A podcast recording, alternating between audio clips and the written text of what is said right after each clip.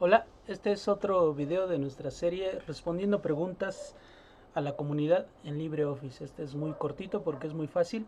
Preguntaban cómo eh, desacoplar las barras de herramientas para ponerlas donde uno quiera y es realmente muy sencillo. Nada más hay que darle clic con el botón secundario de tu ratón. Generalmente el secundario es el derecho, salvo que los tengas invertidos, por eso su, su nombre correcto es secundario. Entonces con el secundario te sale el menú contextual y hasta abajo hay que desactivar bloquear posición de la barra de herramientas. Entonces con esto ya vas a poder mover la barra de herramientas a la posición que quieras. Muy sencillo. Gracias.